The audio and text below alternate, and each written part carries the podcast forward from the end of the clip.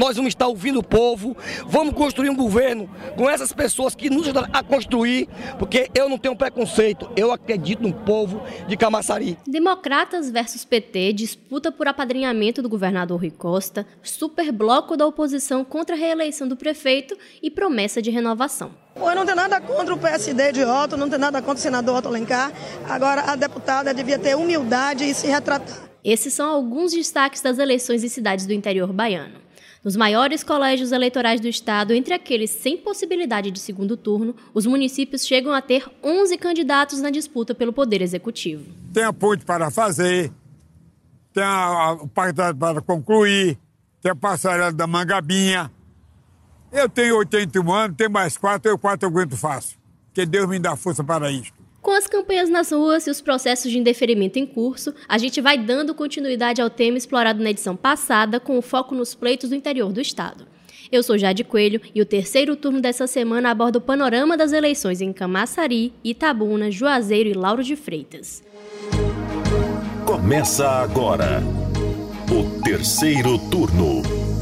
Um bate-papo sobre a política da Bahia e do Brasil.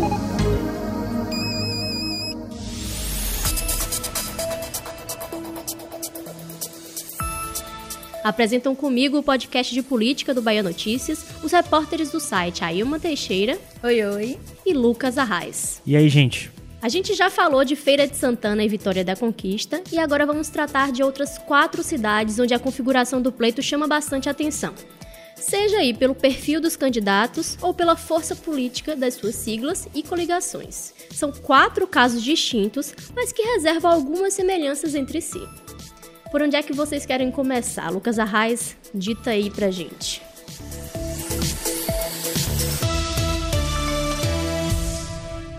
Vamos começar pelo começo, já de que é o maior colégio eleitoral depois de Vitória da Conquista. Camaçari tinha 11 candidatos na disputa, porém o candidato Francisco Irmão do Solidariedade teve a candidatura indeferida por cair na lei da ficha limpa, sobrando então outros nomes que continuam no páreo como ACS, do PL, o André Pegova, do PMN, Sócrates Magno, do PSOL, Raquel Pedreira, da Rede, Josué Marinho, do PV, Osiel, do PDT, Pedrinho de Pedrão, do Avante e Rinaldo Chaveiro, do Democracia Cristã.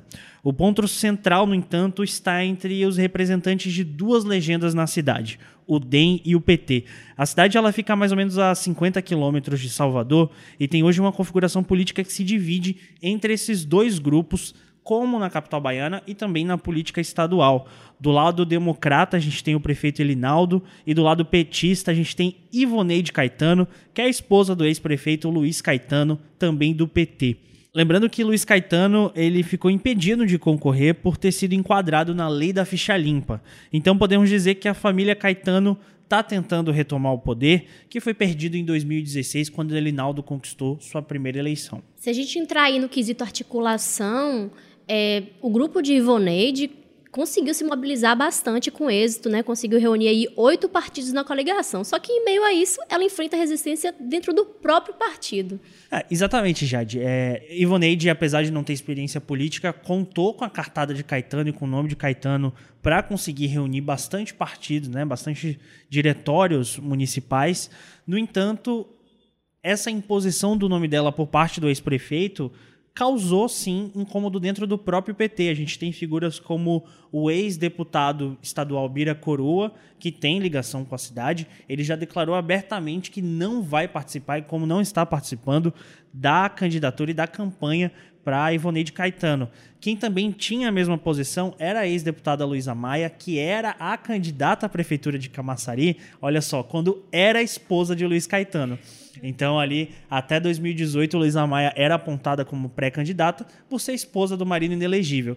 Acabaram se separando por conta de Ivoneide Caetano. Ivoneide Caetano casou com Caetano e além do casório recebeu também as bênçãos do ex-prefeito para concorrer na cidade. Mas enfim, em resumo da ópera, Luísa Caetano também não apoiava Ivoneide, aí por mais questões matrimoniais, mas acabou mudando de ideia e juntas aí fazem campanha para o PT voltar ao poder na cidade. E essa resistência interna, Lucas e Jade, me lembrou um outro município, Juazeiro.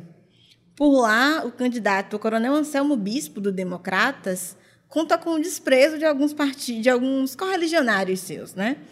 Tem alguns alguns caciques do DEM na cidade que decidiram apoiar abertamente a candidata Suzana Ramos, que é atualmente o principal nome da oposição na disputa. Ela tem a gente vai citar aqui algumas pesquisas e ela aparece à frente até do atual prefeito do PT. Na cidade, concorrem à prefeitura seis candidatos. Além de Anselmo e Suzana, tem o atual prefeito, Paulo Bonfim, que é do PT, o candidato Breno Rainan, do PSOL, Capitão Moreira, do Avante, e Rafani Souza, do Republicanos. Uma pesquisa do Bahia Notícias, em parceria com o Instituto Séculos Análise e Pesquisa, mostra que Rainan, Moreira e Souza têm aí pouca expressividade na corrida eleitoral, enquanto o Coronel Bispo corre por fora nisso.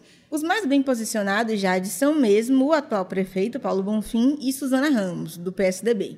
Para citar números exatos do levantamento feito pelo BN em parceria com a Séculos, foi feito entre os dias 3 e 5 de outubro, Suzana aparecia com 43,42% das intenções de voto, Paulo Bonfim com 26,71% e Anselma aí na terceira posição com 12,11% de apoio dos eleitores. Esses dados foram extraídos a partir de 1.060 entrevistas com intervalo de confiança de 95% e margem de erro de 3 pontos percentuais para mais ou para menos.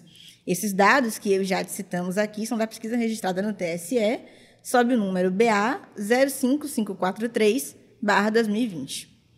O que ocorre nesse cenário é que, de fato, quando a gente vai comparar a chapa de Paulo Bonfim em 2016 para a chapa, para a coligação atual de 2020, dos seis, ele perdeu seis partidos. Três deles estão com Suzana, dois foram apoiar Coronel Anselmo Bispo, e um deles é o, o Republicanos, né, antigo PRB, que lançou Rafani. Então ele perdeu bastante base, claro, conseguiu incorporar novas legendas, não é uma candidatura inexpressiva de maneira nenhuma, mas a força aparentemente mais forte para a eleição é Suzana. E aí tem um detalhe que eu conversei com um, correligionário do DEM que está apoiando Suzana, e ele me disse que a questão não é nem ela, não é o nome de Suzana. É uma coligação que tem toda a influência de um ex-prefeito do município, José Bandeira, mas o grande objetivo dessa união de diversos partidos da oposição é, de fato, para tentar tirar Paulo Bonfim do governo. Esse é o objetivo principal. A gente vai mudando agora de localização geográfica e vamos falar de uma cidade aqui pertinho de Salvador, que é Lauro de Freitas. A disputa lá em Lauro tem similaridades com o que a gente ouviu agora sobre Juazeiro. No município da região metropolitana, o continuismo da prefeita Moema Gramacho, que é do PT, duela com as propostas de esperança e renovação dos seus opositores. Além dela, disputam aí o executivo de Lauro Felipe Manassés, do PROS, Teobaldo, do DEM, Marcelo Santana, do MDB, Mauro Cardim, do PTB e Mirela Macedo, do PSD. E uma coisa curiosa é que esses três últimos nomes que eu citei já foram aliados de Moema Gramacho lá durante a eleição e no início da gestão dela. Santana e Cardim foram secretários do primeiro escalão do governo e Mirella concorreu na última eleição lá em 2016 como vice e venceu a eleição ao lado de Moema Gramacho. Só que ela não chegou nem a assumir o cargo, porque com a eleição ela ganhou uma cadeira na Assembleia Legislativa da Bahia e assumiu o mandato como deputada estadual. Mirella, junto com Teobaldo, é, aparece aí em vantagem e entre os maiores opositores do projeto de Moema Gramacho. E aí, voltando a essa coisa de novela do interior, em Lauro de Freitas tem também um fato curioso que eu vou deixar Lucas Arraes contar para os nossos ouvintes. Eu tô, no, eu tô responsável pelo casos de família da edição de hoje. Mas é, é, o Teobaldo, né, que é o dono do Atacarejo, como a Jade bem disse, ele também tem no currículo um casamento com a deputada estadual Mirela Macedo. É, a título de fofoca não terminaram bem, dizem que envolve traição, mas esse não é esse o assunto do podcast. Eu queria destacar, porque Mirella é despontada assim como uma das principais opositoras de, de Moema, mas é uma posição engraçada, porque é uma oposição que está dentro do governo Rui Costa, e embaixo das asas do governador. Então, é, é uma oposição em que você pode criticar determinadas coisas que Moema faz, né? Mirella pode criticar coisas que Moema faz, mas tem um limite. E as duas costumam debater e lutar com unhas e dentes a maternidade de certas ações do governo do estado em Lauro. A exemplo da briga homérica que tiveram por conta de uma ambulância dada pelo governo do estado com emenda impositiva, que foi aí um dos, uma das grandes razões da formalização do rompimento da antiga chapa que venceu a eleição em 2016. Mas voltando para Teobaldo, que é talvez uma figura que desponte é, para atrapalhar um pouco a briga entre essas duas candidatas da base do governador Rui Costa, ele se associou a Matheus Reis, que é o vereador principal nome de oposição hoje ao governo de Moema Gramacho na cidade. E Teobaldo ele tenta apostar aí numa, numa estratégia que é um pouco ousada, né? Ele tenta vender a imagem de que é um homem simples, é um homem humilde, apesar de que, como bem mostrou Mário Leal na matéria publicada aqui no Bahia Notícias, não é muito verdade, né? Ele tem mais de 340 milhões de reais na sua conta, segundo dados do próprio Tribunal Superior Eleitoral. A gente vai dando seguimento ao episódio de hoje e muda de novo a localização geográfica e chega até o sul do estado para falar de Itabuna que é o quinto maior colégio eleitoral da Bahia. Lá, mais de 150 mil eleitores estão aptos para votar. Itabuna tem uma situação, no mínimo, curiosa, que é uma eleição marcada por ex-prefeitos disputando uma renovação no cargo e também o apadrinhamento do governador Rui Costa. Só de partidos da base do governador tem quatro candidatos: o ex-deputado estadual Augusto Castro, do PSD, o ex-prefeito Geraldo Simões, que é do PT, o ex-prefeito Capitão Azevedo, do PL, e o atual prefeito Fernando Gomes, que é do PTC. Mas dois deles estão temporariamente fora do páreo. Na última semana, o registro de candidatura de Fernando Gomes foi indeferido por cair na lei do ficha limpa. Ele foi condenado em segunda instância em um processo que remete aos fatos de outra gestão sua, lá entre 1997 e 2000. No caso em questão, ele é acusado por irregularidades na contratação de funcionários para o serviço da Zona Azul. É, tem Geraldo Simões também, que foi enquadrado na lei da ficha limpa, mas no caso dele a decisão é decorrente da rejeição das suas contas pelo Tribunal de Contas da União. Isso em relação ao período que ele atu atuou como diretor-presidente da Codeba, que é a Companhia das Docas aqui da Bahia, isso lá em 2014.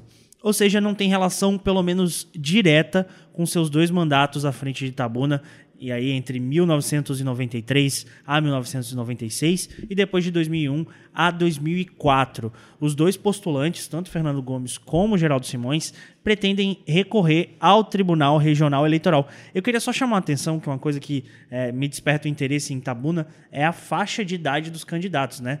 Puxado pelo Fernando Gomes, que está com seus 81 anos. A gente tem aí, em sua grande maioria, homens candidatos acima de 60 anos. Então é uma cidade que falar de renovação talvez seja até um pouco cômico. Esse é um ponto importante, Lucas, porque como apurou o nosso colega Bruno Luiz, há rumores de que Fernando Gomes tenha se candidatado com plano já de renunciar. O vice dele, né, se a candidatura acabar sendo permitida, né, e a decisão for revista no, na Corte Eleitoral, ele tem como vice o sobrinho Som Gomes, então, ah, o que tem circulado no, na cidade aqui. Eventualmente, a chapa vencendo a eleição, Gomes poderia se retirar, já que ele tinha dito que não pretendia mais lidar com os efeitos da pandemia. Né? A gente lembra que ele ficou conhecido nacionalmente por dizer há meses atrás que reabriria o comércio, morra quem morrer. Então, ele não estava mais disposto a lidar com os efeitos da pandemia, que certamente serão ainda muito refletidos em 2021 e, portanto, de acordo com esses rumores, vamos dizer assim, poderia deixar o mandato né, para seu sobrinho. Mas fazendo aqui um paralelo com o cenário desenhado em Salvador, enquanto as candidaturas da base de Rui Costa estão pulverizadas, né, assim como acontece aqui, lá tem diversos candidatos que são da base de Rui, o prefeito ACM Neto definiu apoio a apenas um candidato, o doutor Mangabeira, do PDT, que é o partido que tem a vice na chapa de Bruno Reis aqui em Salvador.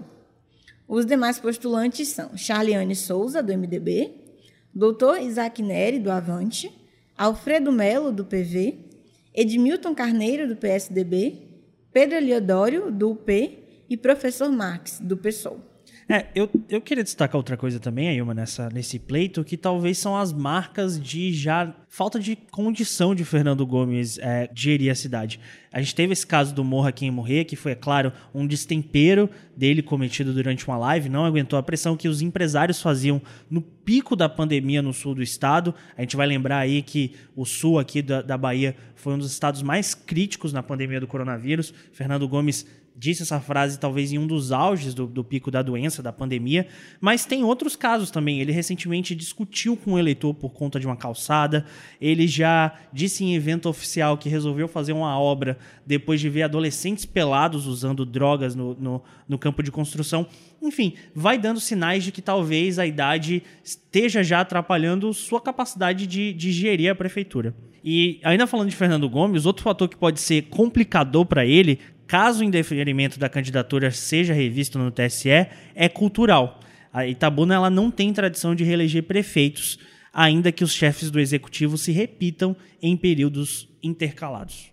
Bom, esse é o panorama nas quatro cidades abordadas nessa edição. No episódio de hoje, a gente fez uma espécie de continuação do episódio da semana passada, onde a gente abordou o pleito nos municípios de Feira de Santana e Vitória da Conquista, as duas cidades que podem ter segundo turno, além de Salvador. Os dois roteiros foram frutos aí de matérias publicadas por nós e por nossos colegas aqui do Bahia Notícias, em que nós abordamos até mais cidades. Tem Jequié, onde o embate principal é entre o deputado estadual Zé Cocá, pelo PP, e Dr. Fernando, pelo PSD. A eleição na cidade há muitos anos não tem uma oposição, né? tanto que os principais candidatos pertencem a partidos da base do governador Rui Costa.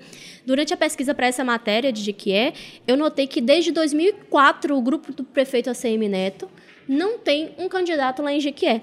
E uma, um outro fato curioso lá de Jequié é que a cidade também não costuma reeleger prefeitos. Nas últimas quatro eleições foram quatro prefeitos de um mandato só.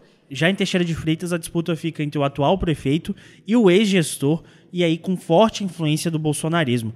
Vale lembrar que a cidade foi uma das quatro baianas em que o presidente Jair Bolsonaro ganhou nas urnas na eleição presidencial. Por último, nós publicamos também o panorama sobre Alagoinhas, que tem o atual prefeito Joaquim Neto disputando a reeleição com outros seis candidatos. Para saber mais, então, bahianoticias.com.br barra municípios. Terceiro turno.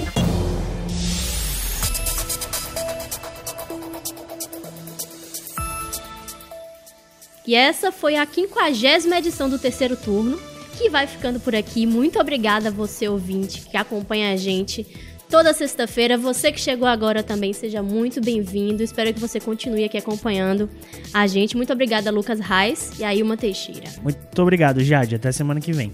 Bora para mais 50? Gol! tchau, tchau, pessoal. Conta pra gente o que, é que você achou do terceiro turno de hoje. Manda uma mensagem para o Twitter do Bahia Notícias ou poste o seu recado usando a hashtag Terceiro Turno BN. O programa é gravado na redação do Bahia Notícias e conta com a apresentação dos repórteres Jade Coelho, Lucas Arraes e Ailma Teixeira. Os áudios utilizados são da TV Classe Política e de campanhas dos candidatos. A edição de sonho de Paulo Vitor Nadal e o roteiro de Ailma Teixeira. Você ouviu o Terceiro Turno o seu podcast semanal sobre a política da Bahia e do Brasil.